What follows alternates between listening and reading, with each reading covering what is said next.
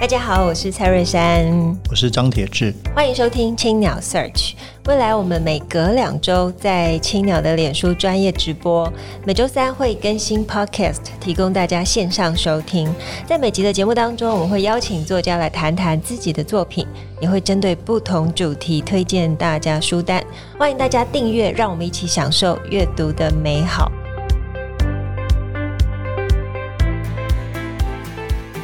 欢迎收听青鸟 Search，今天是节目第一百一十八集。我们很荣幸可以邀请到时报文化出版第一编辑部的总编辑胡金伦来跟我们谈谈这本哦非常厉害的书——出版导读台湾人文出版的百年江湖。总编好，主持人、听众朋友大家好。首先恭喜录到一百一十八集，我觉得是一个奇迹，因为我就绝对做不到事情，所以要恭喜铁志跟瑞珊。但你出了超过一百。一十八本书吧，呃，家里好像也买超过了一百一十八本书，一一发哦，这是好事，好数字。哦，好，其实看到这本书刚好是在台北国际书展，然后我们哦在整个书展里面呢、啊，就在找书的时候，哎，铁哥就拿这本书说，哦，这本书真的是一定要读。嗯、那后来就把它拿回去读之后，书展买的第一本书，对，买的第一本书，谢谢其实就非常非常的惊艳，因为其实在哦很早很早之前就常常听到出版界里面在讲说，要把台湾的出版史哦做一个整理，可是一直都没有人去下手做这件事情，然后因为它其实是一个非常。艰难的事情，所以这边要先请教我们的胡金伦，先跟我们分享一下这本书的缘起。嗯、这本书原来是呃，在去年年呃去年年初的时候，嗯。呃，当时还是担任这一个台湾文学馆的馆长苏硕斌苏老师，他率领他的团队跟主编张立璇教授哈，嗯，来找时报。然后，呃，他觉得就是，呃，这本书非常适适合时报出版，那不是其他的出版社。然后坦白说，我就觉得啊，这是我的荣幸，也是时报的荣幸。嗯。然后谈了之后呢，我觉得这个书非常的有意义，但是坦白说，这也是一个非常冒险的一个事情。那当然就是像珊珊所说的，就是，呃，其实，呃，过去我们看过有。大陆的一个学者、出版人信广伟写的《台湾出版史或者世界华文出版史》，但是我们自己觉得好像就是烧不到痒处，或者就是呃没有到重点。那其实毕竟我觉得还是我们自己身在这一块岛屿的人更了解我们自己发生了什么事情，我们曾经发生什么的事情。嗯，所以其实后来在我记得呃。在很很久以前，其实林宰觉发行就是联经出版公司的发行，曾经写过一个，呃，就是一个案子，然后写了一个差不多两万字的一个台湾出版史的一个简史哈。哦，就写过，就发表过，我有看，我当时还帮他去代读，呃，因为刚好林发贤出国，然后呃，后来我知道就是林发贤会有计划把它写完整的。然后好像就是我不知道什么时候出版，但我觉得按以零发行人的个人一个人的角度去写，我觉得会非常的有趣。那其实为呃为什么会是其实做这个事非常好玩？是其实我觉得当时看到苏老师提供的这一个大纲跟动机的时候，以及即将会配合有这个自在有江湖的这个展览的时候，我觉得哎。很好玩，因为刚好也是我的本业。嗯，然后其实他跟呃，应该也说台湾还没有这样的一本书，就是去介绍台湾的出版。当然，我当然当时我们对书名就是讨论台湾出版还是台湾人文出版，其实有过讨论，因为这是人文出版，这不是台湾出版。我觉得台湾的出版很大，有商业的出版，有文学的出版。嗯，我觉得光是呃。台湾文学出版导读就可以写成一本书了，就像里面崇凯写的那一篇，那一从那一篇就可以发成成一本书。嗯、所以我看了书稿，觉得要做，但是呢，嗯、我们也会被人家丢石头，因为我想大家都会很在意的是有没有被写，有没有写的比较多，有没有写的少，有没有写错。那我想，所幸的其实当然是就是。后来这本书出版前，其实我们邀请了很多，应该说国内重量级而且是非常资深的出版的前辈，他们都有看过书稿，其实在出版前甚至呃有私讯给我很多的这个意见或者纠正了一些当时的一些说法，呃，我们都照了这一些建议来修正，所以我觉得非常谢谢我们的出版前辈。其实这本书其实就是向他们致敬。嗯嗯。那这个书原来就是刚好刚好有那个稍微点到没有，就是原来是去年台湾文学馆的一个展览，嗯，江湖有志在台湾人文出版史的特展，然后把这个展览转变成书。嗯，那今晚可以跟我们介绍这个书的大概的架构？好，这本书分成了好呃几个章节。那这本书的第一章是在岛屿种字。那在岛屿种字，其实要讲的是呃。时间是一八八零到一九四五，也就是呃二战前，然后讲的是台湾的第一台印刷机嗯。的诞生哈、嗯，如何从这个传教士带到台湾来，然后来进行这一个呃文字的传播的这一个工作，这种现象其实在很多地方都有，但是可能就是说呃没有这一台印刷机的话，可能就不会有日后这些出版。而目前这一台印刷机其实还呃就是收藏在呃台湾文学馆，就是这个展览，所以大家可以去看到，呃，就是由苏老师特别，因为苏老师是专门研究这一个部分。第二篇其实就是呃讲的，其实就是战后到一九七八的时候，呃，这一篇其实主要讲的是国民党来台之后呢，就是有很多原来在。大陆出的出版社，包括中华书局、呃开明，还有台湾商呃还有商务这些，就是随着国民党来台，然后自己发展，嗯、包括还有这些呃开始有报纸了，有三大报这些报刊，然后副刊，呃副刊跟台湾的出版紧紧的密切的连呃结合在一起，这就是所谓当时的嗯五小哦，呃。当然了，其实五小只是一个称为呃纯文学、尔雅、大地、九歌跟红帆。那当时其实还有很多的出版社，包括远流、远景也是很大。然后我想七零年代的时候，当然呃这是特别，我当时跟主编呃张老师张教授提到说，我们不得不提琼瑶跟三毛，因为这两位的确是七零年代的这一个，嗯、诶你你把它归类为在严肃文学以外的另外一个异军的突起，对。然后一九七九到一九九一，其实是已经呃从戒严到解严的这个氛围，一直到九一年，就是台湾经济起飞的时候，开始有很多市场，呃，有很多的经济要开始要被打破了，包括很多类型的这一个出现，还有诗刊。这一些还有很多的，就是包括从城邦集团，就是出版如何从一个出版社结合到大的一个出版社。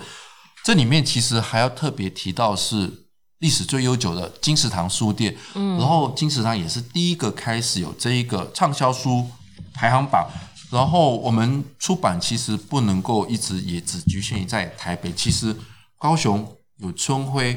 还有。台中的这一个诚心也特别的提到，当然最后的呃一章是写给未来的字，就是一九九二到二零零二，就是这三十年来整个台湾出版的这个演化，当然就是呃这个大限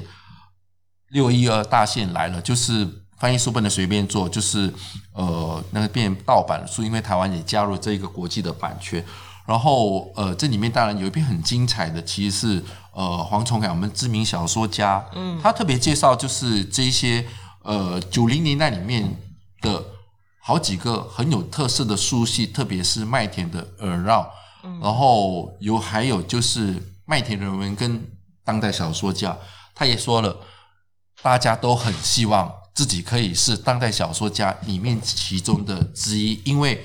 这个书系因为它的。运作它的出版其实就是有一个定位，包括还有，而且跟你有关哈。诶，其实我也没有了，我没有参与到，只是说，但是我完全就是从这从呃重改这一篇，我可以想象当年，因为我记得那一次是麦田第一次办当代小说家的发表会，好像是九六九七年，我记得那一年在成品敦南店的地下，嗯，我还有印象，全场爆满，因为那一年就是朱天文、苏伟珍还有这个钟晓阳。嗯，第一集是四本，还有一个王一，王一没来，然后三位女作家，然后朱天文那时候是出这个花艺前身，嗯，交代我跟胡兰成老师的关系。我想那张照片你可以看得到，就是那一年的当代小说家这一个系列的这一个书系的出版，其实如何引起大家的这一个关注。当然，这里面还有提到的，就是我们这些年来台语文学的出版，其实我觉得除了台语这本书可能。没有提到还有一个客语文学，哦，就是呃，这也是我觉得台语文学当越来越多的作家在经营的时候，也慢慢的出来了。那这是一个这本书整体关于可能主要是人文还有一些文学的这一个导读，哦，不是出版史。我觉得特别要强调就是，我们只是导读，哦，没有。不是要做出版史的，对，其实就像金文讲的，哇，这个的完全就是从呃，你可以说活字印刷时代开始，台湾的呃开始有字。哦，然后以及我们第一份报纸哦，《府城教会报》，然后一直到二零二二年，书写的非常完整。那里面当然有很多重要的历史画面，就像黄崇凯里面提到的，就是那一场活动哦，然后以及呃两个很重要的作家相继陨落。那里面呢，其实印象很深的还有就是杨家贤写的，二零一四年的时候，他讲台北书街的云武大楼本来是台湾商务印印印书馆，后来变成旅馆用途。嗯、我想之前我们可能。哦，或多或少都听到一些讯息，或是知道一些片面上的报道。但是这本书把它整个脉络完整的写下来之后，你真的那个心里会感受到那个不生唏嘘，是还有一种感叹。你可以理解为什么呃，不管是出版圈或者是文化圈会、嗯、会会这么难受。那像呃，里面也有提到远景出版社啊，沈登恩啊，嗯、还有远流啊。对早期其其实之前常常听王荣文董事长在提，可是这一本你说他他放到哦第十。二章的时候，嗯、你从它的前面跟后面，你可以看出整个时代的脉络。是，所以这本书我在读完第一遍之后，我就觉得哇，天啊，这本书真的是太对于我们我辈。啊、哦，你可以说是中生代要进入理解台湾的出版史，是一本很重要的导读之书。那我后来也跟青鸟的同事们说，就是你们真的每一个人都要读这本书，因为如果像我都哦需要从这本去理解我们台湾过去的养分，嗯、那二十几岁的年轻人更要去理解，所以真的是非常精彩。然后也推荐大家一定要阅读。那听起来好像金伦最喜欢的是黄崇凯这一篇吗？呃。这样子讲，我会被其他的 二十一位作者 K 死，还有主编的骂死。因为我们题目有一个，就是你最深刻的哪一篇？我我觉得其实很每一篇其实都给我很印象很深刻，包括还有就是像远流哦，远景，我觉得远景让很多人最大的这个传奇，当然是沈德恩先生。嗯，然后当年巨资出版了这一个。诺贝尔文学奖的翻译的书，后来嗯，不啦不啦不啦，然后但是我想当年有这样子的一个豪气跟勇气去做嗯这样的一个全集，我觉得它反完全反映了台湾的社会和台湾的整个这个文化。那这本书不是只是完全谈到只是出版，但是我觉得从里面每一个作者的脉络，其实你可以看到台湾社会的这个经济文化的起起伏伏，尤其是这个台湾的书街，尤其是。我昨天还晚上还数了一下哦，原来我进入出版业二十一年，我来台湾二十五年，哇，哦、今年几岁哦？我为什么在数这个东西哦？五二二五好二一，但是从我来台湾的第一天就说啊，台湾的出版那个重庆南路的盛况就是满条街，可是九八年我来的时候，其实好像已经不如你的这个想象了，嗯，好像没不像以前这样子风风光。然后当然，我觉得。最可惜就是，呃，重庆南路的金石堂结束，然后大家很怀念。可是这是另外一回事。还包括台湾商务就是变成了旅馆，然后搬去新店。我觉得这完全也反映了台湾社会的这一个变化跟经济成长。然后出版好像一直被压缩，或者是有不大不断的这个改变。哦，那我觉得崇凯他的写的这个部分，哦，对不起，我还一定要讲的是，我觉得。也如果不是因为呃王荣文先生董事长的这个眼光，他当时找了行书，杭书在远流的时候，先做了这个书籍，就小说馆。哦，太棒了！我觉得小说馆其实前面，当时我觉得杭书其实大概是最早引进这一个大陆的作家，尤其是余华、书童、妻妾成群哦，然后还有朱天文。我们不要忘了，《悲情城市》其实就是剧本，这其实最早就在小说馆里面。天文、天心，小说馆里面其实这么多本，其实我觉得是一个。我觉得后来会变成当代小说家，就是有两个文学的一个书系的一个经典。当然还有金庸，我想大家都不用不用多说，就是啊，如果不是、王戎，还有其实还有我知道还有张宏志先生、张艾嘉小姐，就是当时在幕后整个的奔波的话，金庸可能也没办法出现在我们这里。嗯、所以我觉得崇凯在写这个书系的这一篇的时候，其实会特别很很他的调性其实很特别，是因为其他。很多篇其实大家作者们都是以学者的角色，可能比较一些有一些的这一个学术，但是重凯是小说家，他本身文字很优美，所以他用一种比较呃散文的方式去回忆他在做读呃，就是说他在读书的时候，他所经历过的经历过的，还包括野葡萄杂志，还包括他曾经也从事编过联合文学杂志，看那一个年代，然后。当时麦田还有策划一个耳绕这个书系，但其实雄心壮志非常大，其实那概念非常好，这是林哲良先生当时的一个很棒的概念。可是我觉得后来就是因为呃市场的这一个已经开始的改变，最后就有点很可惜，这个苏西后来就没有了。那当然，我觉得讲到苏西的部分，其实常常以前就常以前呃。有跟林发行有讨论过苏西这个东西。最早其实有一些出版社的书系很明确，就是啊，这个书系你一看就知道是什么书。但是有一些出版社的书系，你看那个名字，你不知道里面有什么书。呃，我就也没有特别在意。但是比如说以大块为例，还有 to 有 touch 有 wall，但是从这些英文字里面。你可能不知道里面是有什么书，其实编辑自己知道，读者未必知道，读者不知道，但那也是一种特色。那小说跟当代小说、当代人文就是很明显啊，很明显有特色。所以我觉得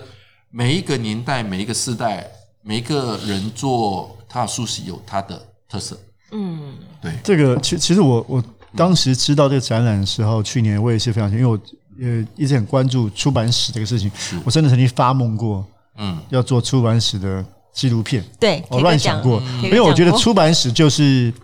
一个社会的思想史或者心灵史，对，在什么时代可以出什么样的书，反映那个时代的思想状态。那这个书当然我觉得非常重要哦。不过就是说，我觉我觉得也蛮有趣的。当然，今天那个主编那个张老师也不在回来，我其实也蛮好奇，就是各种的，因为的确你很难穷尽所有跟出版相关的对议题。那我相信，不过一个史观的题材都是会有很多不同的讨论的，这也是好事情。就是你漏了什么，跟跟哪些的观点，其实都非常值得讨论的。所以金轮还想好奇，因为你自己是是出版人，所以就像黄宗凯，他是一个作者身份，在写个人经历过的出版史。嗯，那你呢？如果今天要谈你个人，就放在这个脉络里面，你个人出版，比如你是一开始加入出版界，你是从事。最早是做文学类的编辑吗？还是呃，对，其实最早简单就介绍一下你的呃，最早我二零零二年啊，我的出版史，我的出版经验。二零零二年我你的江湖呃，我，这真的是我的江湖。二零零二年我进入麦田，其实我记得我编的第一本书是张贵兴的《赛莲之歌》呃，那所以其实一开始我是文学的编辑，但是因为我的底子本身是。中文所毕业，我做的呃其实是跟虽然是文学研究，但是因为我又喜欢历史，然后麦田人文其实就是我觉得就像我跟崇凯，我们、呃、我自己啦哈，不要说别人，就是是书柜上你永远要站的满满的那一排的书哈，呃，那是我一个梦想，所以后来我为什么会进入麦田？其实我一直跟行书说，好像是你的召唤哦，所以我我就进了麦田，因为当看到当代小说家看到。麦田人文哦，我觉得哦，好棒！那是所以后来我就进去了，所以后来我就做文学编辑。其实后来呃，我其实记得，我记得当时我同时还在做的另外一本书，其实是《花世纪风华》，就是王老师对对，把他的当王德威老师对，把当代小说家的二十篇的导读做成呃呃，就是结集出版。我觉得就是呃，这是我的一个经验。但其实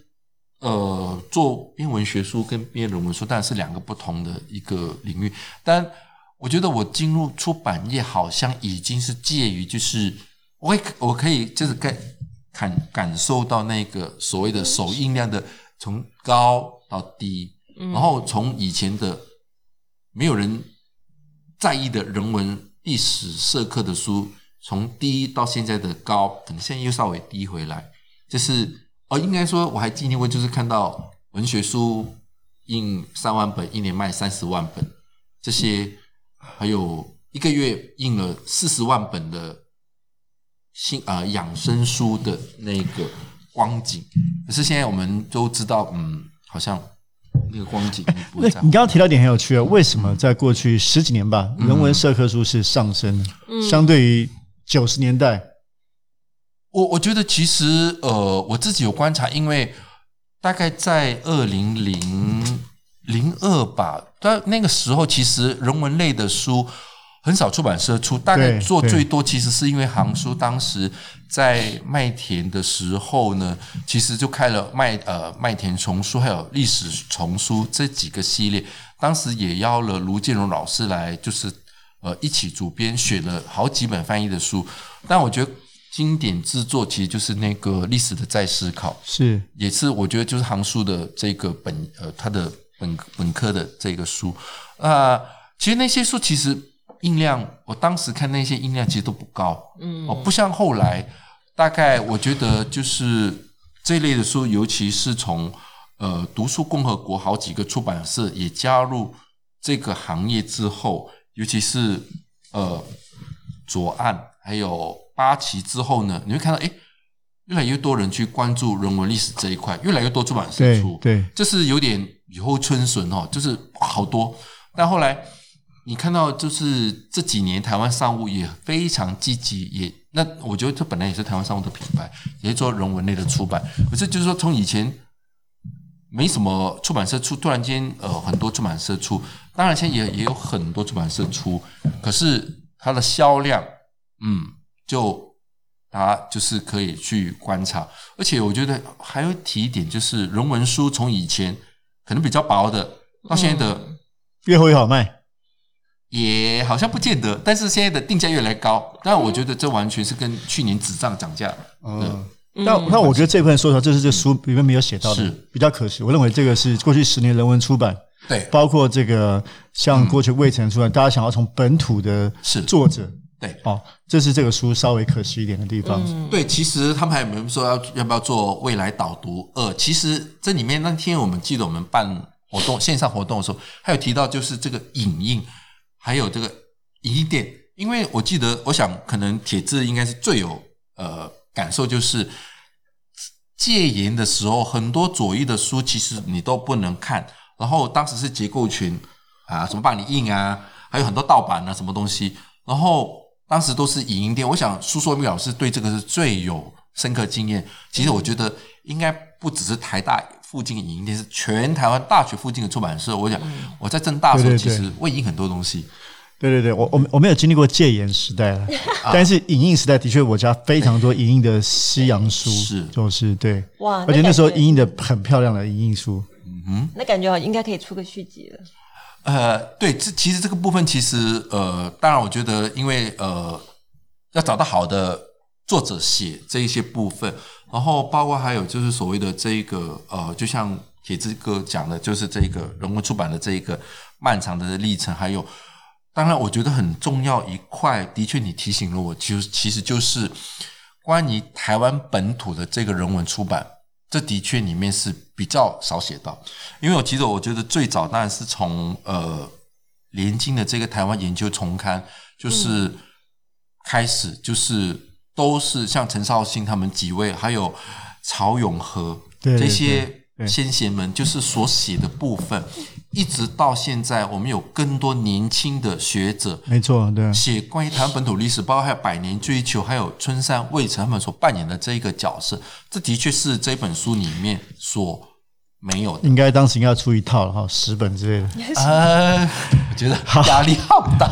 金文加油！嗯，谢谢。嗯，好，那其实这本书真的很棒。那不管是在青鸟书店，还有哦，现在台湾馆的展览，也都欢迎大家可以去更理解我们的出版历史。嗯、那我们也请金文推荐一下最近在读什么书给大家。呃，最近在读的一本书，其实是呃，好了，我自己出版的书，我自己出版的吗？我是不是都可以啊？呃、没有啊，我我想要推荐，其实我最近在读凯伦的学卡读的这一个、哦、他的书哈，那特别要介绍，因为年度畅销作家，哎，还有年度新兴作家，其实啊，我还是我弟弟啦，我们都叫伦伦哈，那较年轻的一个新生代作家，然后。写的也非常的好，我觉得是应该要强力推荐。我们本来今天有找他来，哎，哦，本来是跟你上下场。哎呀，然后这小他为什么不来呢？不，不是他不来，是我们时间，因为想要充分访问一下金轮，所以我们是谢谢时间做，嗯，他很优秀，我想优秀，很优秀。我觉得是，我觉得这么多台湾的新生代里面，那好几年前我看到了徐政府，然后现在看到了哎凯伦，我觉得。台湾应该珍惜这些年轻又优秀的作家，我相信未来还有更多。嗯，他的散文到小说写的非常好，谢谢。对，好，那也非常感谢金轮总编的分享。其实出版导读回顾清领到日治冷战的前期、冷战后期，还有九零年代著作权法修订以来的四个历史阶段的江湖风雨。那么里面呢，真的是哦，内容非常的丰富。那呃，从里面可以不不呃，不仅仅是知道台湾的出版社，还有这些前人留下来重要的珍贵记录。那今天节目就进行到这边，很感谢大家收听青鸟 Search。本集也感谢正神集团赞助器材。如果大家喜欢节目，可以在 s o m e o n Spotify 跟 Apple Podcast 上面订阅节目，留言回馈给我们五颗星。谢谢，谢谢。我们还没开始讨论 AI 的影响 真的。好，谢谢，谢谢，谢谢。青鸟为你朗读，各位青鸟 Search 的听众朋友，大家好，我是胡金伦。这次青鸟为你朗读，我将朗读出版导读台湾人文出版的《百年江湖》书中段落。那这本书我选的这一章，其实是杨家贤教授谈上海的出版社来台之后，在国共的这一个。可以说是斗争下，这些上海的出版社来台之后，如何落岛的生根，但是又很无辜的被牵连。二零一四年，一条出版街消息引发许多爱书人唏嘘，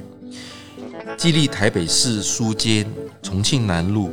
与汉口街交汇处六十余年的台湾商务印书馆。